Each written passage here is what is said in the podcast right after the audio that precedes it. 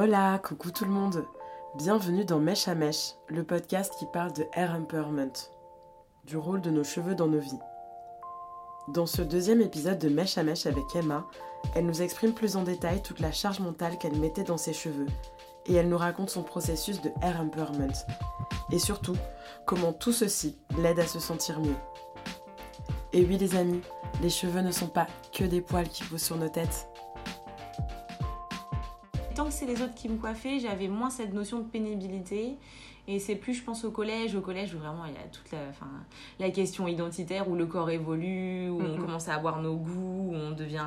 Enfin, on est pré-ado, ado, et le corps change. Et là, vraiment, où je commence à essayer de me coiffer, et c'est difficile. Vraiment, c'est difficile. Et du coup, bah, pendant des années, j'ai eu les cheveux attachés, en chignon, extrêmement tirés. Euh, Enfin, vraiment, j'ai des, souvenirs où vraiment, enfin, c'est, il faut attacher, euh, que tout soit cacher, en fait. verrouillé. Voilà, il y a eu l'époque des bandanas.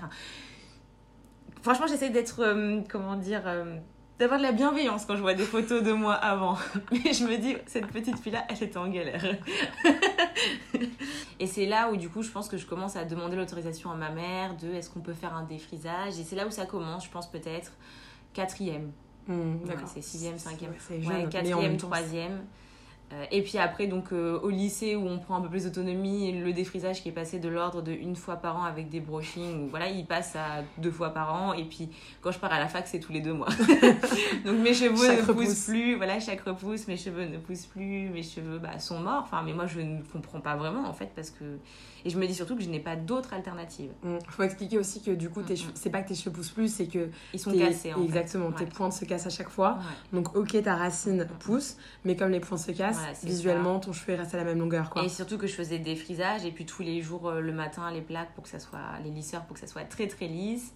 Donc c'est vraiment là où je pense que je dénature complètement mes cheveux et, et que clairement je me dis en fait je ne vois pas comment je peux m'en sortir autrement. Ouais. Il y a ce moment où vraiment je, je me rends compte, on va dire maintenant, on va dire il y a 2-3 ans où vraiment je me dis il faut que quelque chose change parce que mes cheveux ne vont jamais se mettre à Et pousser et être ça beaux te- en fait. C'est ça, et ça te gênait ouais. dans ta vie. Enfin, parce que tu me disais tout à l'heure que tu as passé un week-end avec tes copines. ouais. Donc là, aujourd'hui, tu as des tresses, coiffure de protection plus. Alors là, coiffure ça, de transition. Ça, c'était un grand moment aussi. en reparlera après euh, aussi on en des tresses. après. Mais ça n'empêche que tu me disais, euh, oui, euh, là, euh, j'osais enfin être sur les photos.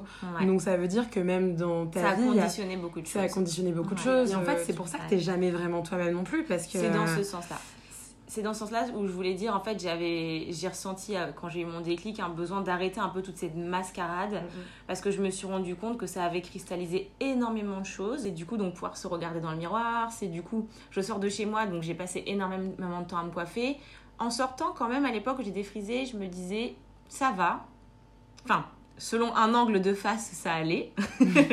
et puis après, je pars en soirée, je fais ma vie avec mes amis, et par exemple, c'est tous ces moments, c'est un peu triste, hein, mais j'y repense, où je suis en boîte, où on prend un verre, je vais aux toilettes, je me lave les mains, et là, je vois ma tête, et je me dis, mais ça ne va pas du tout. Mm. Enfin, moi, je vois que ça, comme si la mascarade, au fur et à mesure de la journée, tombait, et comme si j'étais confrontée au vrai moi que je voulais pas voir. Enfin, Oui. c'est un peu ça, maintenant, avec, euh, avec le recul. Le mot mascarade. Mm. C'est vraiment ça. Et je pense que le plus dur aujourd'hui, euh, donc déjà c'est le lien avec les racines. Donc ça on en parlera peut-être au moment des tresses. Et toujours cette impression en fait d'avoir dû passer énormément de temps de la salle, dans la salle de bain, vite me lever très tôt pour me préparer pendant une heure. Ce que j'aime pas du tout. Enfin moi j'aimerais me lever, j'ai pas envie de me préparer pendant une ça. heure. Ça m'intéresse pas en fait de me cacher, mais euh, Tu te sentais obligée de le faire. je me sentais façon. obligée de le faire parce que sinon je me sentais vraiment pas bien et puis parce que sinon j'avais l'impression d'avoir un peu menti sur la ça. marchandise. Euh, j'avais si mis des artifices en fait. j'avais mis des artifices et du coup j'avais très peur en fait qu'on qu'on perçoive en fait la vraie Emma et qu'une fois qu'on l'avait perçue on se dit mais en fait c'était pas du tout ça que tu m'as vendu sur le papier. Donc en fait tu veux dire. grosso modo quand je dis que ça a cristallisé tout c'est ça a cristallisé l'image que j'ai de moi quand je me vois parce que je reporte tout bah, mes incertitudes euh, mon estime de moi je pense sur mes cheveux mon assurance. Parce que c'est ce que je te disais plusieurs fois quand, quand on s'est rencontrés c'est qu'en fait euh, c'est terrible et ce que j'applique à moi je ne l'applique pas aux autres en plus. C'est que vraiment pour moi les cheveux c'est la féminité. Donc je suis infirmière euh, je vois la maladie je vois les gens qui perdent leurs cheveux pour maladie ou pas maladie ou, ou choses hormonales. Mais en fait c'est pas pour autant que ces gens je vais pas les percevoir comme des femmes ou comme des hommes qui auraient perdu leurs cheveux. Mais moi non. Mm, mm. Alors, on est toujours plus dur avec soi-même. hein, et c'est vrai que pour moi tant que j'ai pas les, les cheveux euh, euh, les cheveux naturels, en bonne santé, longs, euh, et comme je l'entends, je ne suis pas féminine. Mhm. Et ça, du coup, c'est du coup, c'est difficile. Oui. Ouais. C'est quelque euh. chose qui va aussi évoluer. Je Mm. pense que Oui. oui. En fait, là, on est déjà passé de Emma qui se lisse les cheveux, qui Mm, contrôle tout, qui les attache, qui les tire, Mm, mm. à euh, bon, je laisse un peu pousser, je continue de faire des brushings, mais je commence à mettre des routines petit à petit. Euh, là, on vient aux tresses où je t'ai dit, bon, peut-être que ça serait bien que tu les tresses parce que maintenant tu commences à avoir. On a commencé aussi à couper de plus en plus de cheveux défrisés. Tes cheveux naturels ont commencé à pousser de plus en plus. Mm, mm. La longueur ne te plaît pas, on est dans un entre-deux.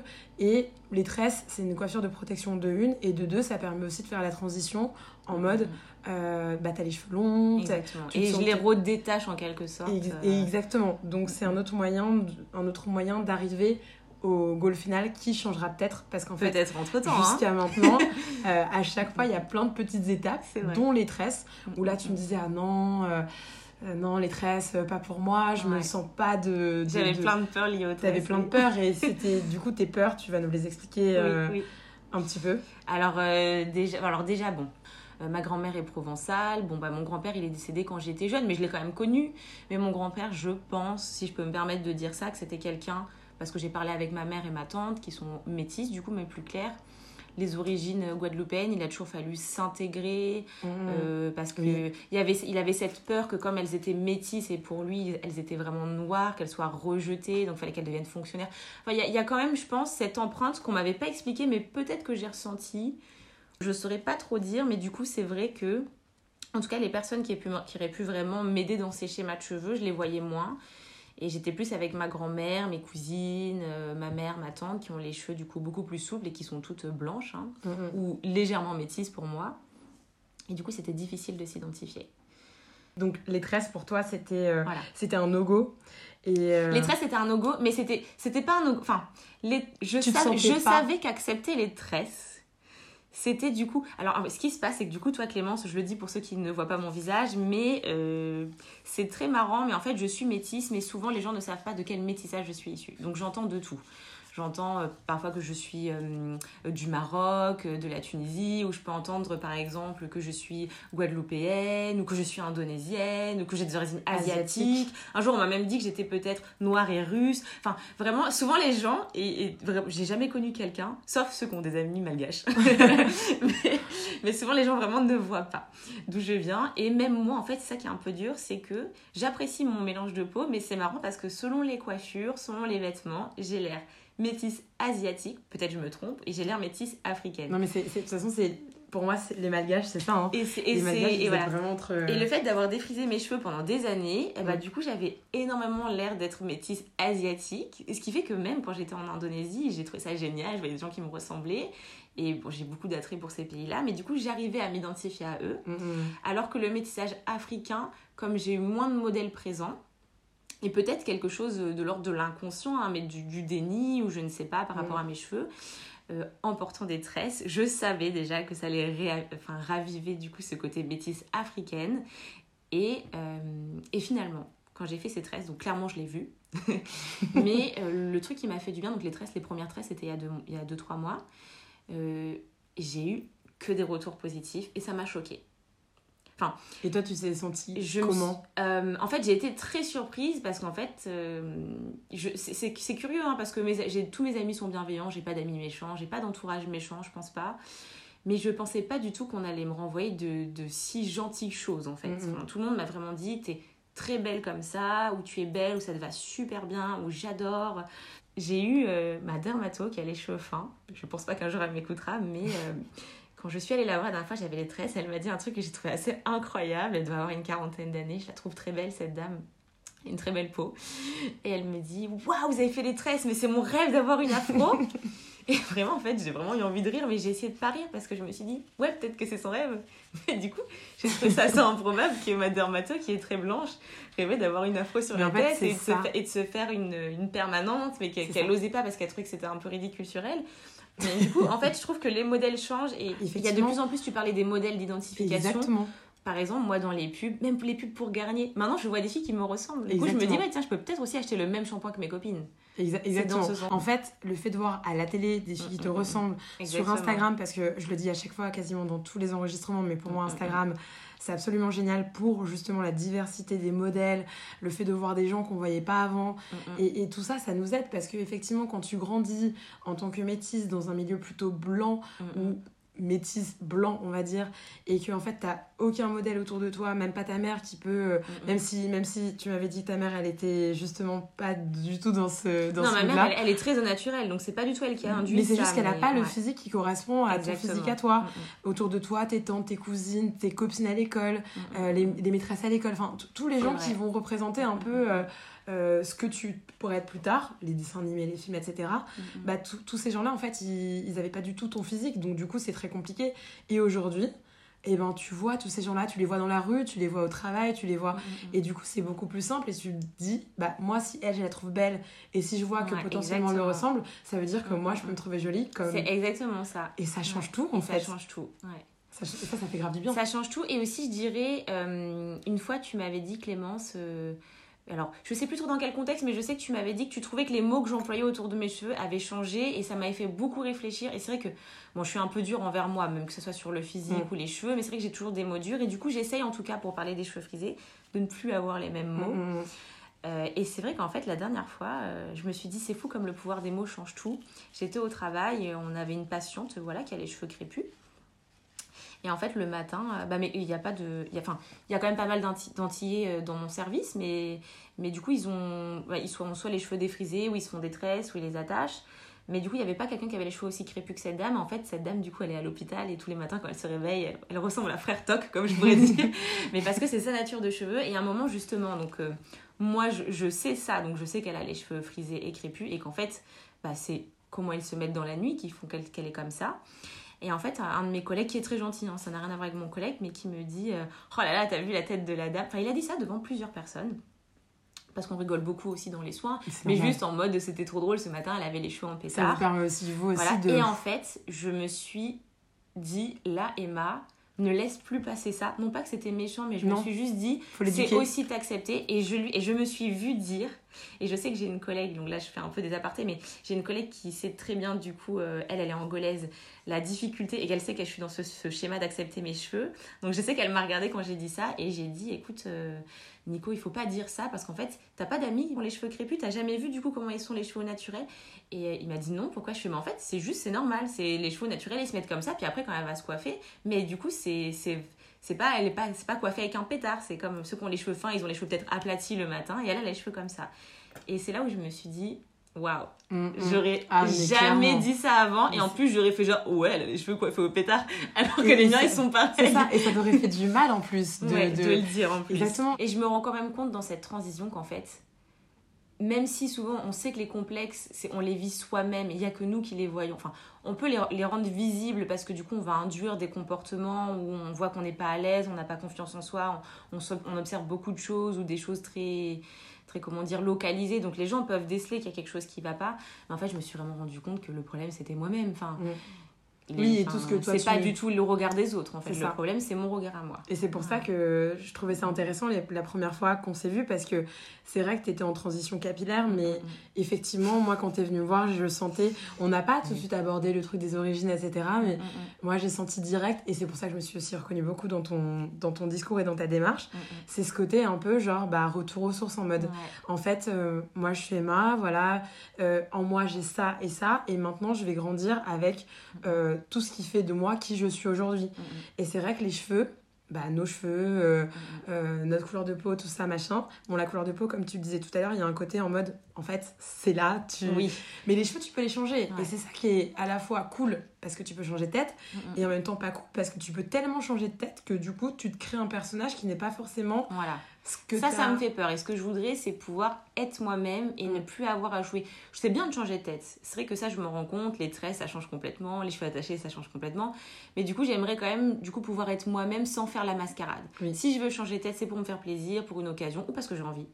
Mais je suis pas dans une mascarade en fait. J'ai du mal à accepter qu'on peut avoir plusieurs facettes mm. parce que je pense que je me suis un peu mis dans un truc où c'était défrisé. c'est mon côté un peu extrême. On est, j'ai passé 15 ans défrisé et puis là dans ma tête, je me dis plus jamais après. C'est ça. Alors que je pense que ça va pas être ça, mais je pense que justement, il faut être dans cette demi-mesure aussi accepter. C'est que la bienveillance aussi que frisé. tu as envers toi-même. Voilà, exactement. Tu vois, tu as répété plusieurs fois que c'était superficiel, mais moi je pense que non, c'est pas superficiel parce que ce qu'on envoie comme message, c'est lié à comment on se sent. Exactement. Et donc, si tu te sens pas aligné, si tu te sens pas en face, si tu te sens pas ok, tu renverras pas les bons messages ça. et ça sera pas, ça sera, ça sera, ça sera pas à 100% euh, bien. Donc la, tout cas, sur du long la terme. transition, comme tu parlais professionnelle, elle vient se mettre un peu dans tout ça, justement, Mhm. je pense. Dans le fait que j'ai envie de, de renvoyer une image en adéquation avec moi-même et de bienveillance. Et du coup, c'est aussi pour ça, je pense que le yoga prend de plus en plus d'importance, ou, ou même toutes les choses liées avec euh, le bien-être, euh, être doux avec soi-même, et sans doute va s'ouvrir euh, d'ici quelques temps. T'as l'air déterminé quand même. Mhm. Clairement, je sens que même ton. Je ton reviendrai pas, en d'esprit- tout cas, c'est Voilà. sûr, je reviendrai pas en arrière. C'est ça. Ouais. Et est-ce que tu, tu te sens quand même. Tu sens que en toi, il y a des trucs que c'est mieux, que tu. Il y a des trucs sur lesquels euh, tu te dis, ah ouais, là, euh, c'est un peu plus léger quand même? Pour l'instant, on est toujours en transition. Euh, c'est plus léger parce que je sais déjà qu'il y a quelque chose qui s'opère. et Mhm. que c'était pas gravé dans le marbre d'être avec ce, ce, ce mal-être et vraiment cette, euh, tous les matins j'avais l'impression de devoir aller enfiler un costume enfin je pense que je le vivais pas comme ça à l'époque mais sur la fin vraiment je me dis allez une heure pour me coiffer et ça me fatigue en fait de me coiffer et Pour puis en souvent un on- résultat. euh, pour qui- voilà et puis souvent on me prenait pour quelqu'un de oh là là elle aime bien passer du temps à se coiffer mais ça n'avait rien à voir avec ça enfin ça Mhm. ne me faisait pas du tout plaisir c'était plutôt comment je vais gérer ça Oui, c'est donc, ça. ça m'enlève un poids dans ce sens où maintenant c'est vrai que pour pas trop abîmer mes cheveux parce que je le défrise plus et parce que du coup pour l'instant j'ai un peu de mal à me faire à la texture et il y a quand même beaucoup de volume par rapport à la longueur. Euh, du coup, on va dire ça comme ça. Du coup, pour l'instant, C'est vrai dit. que. voilà, c'est bien dit, beaucoup de volume par rapport à la longueur. Du coup, j'accepte, je lâche prise et je me dis c'est ok si je les attache et si je suis pas complètement. Enfin, je suis pas du tout fan de ce que je vois parce que je sais que j'y travaille et que C'est un moment de passage en fait. Mm. Qu'il faut passer par là pour s'habituer, pour que je change mon regard, pour que je change mes habitudes, euh, pour que je découvre des nouveaux cheveux aussi, enfin une nouvelle texture. Euh, donc c'est dans ce sens-là où c'est plus léger, c'est que je sais qu'en fait ce que je croyais être défini comme pour toujours, devant toujours me masquer, enfin me cacher derrière quelque Mm. chose, je sais qu'en fait ça me pesait énormément et je me dis maintenant en fait ça me soulage, je vais pouvoir être moi-même. Mm, Dans quelques ça. temps, je pourrais montrer qui je suis vraiment.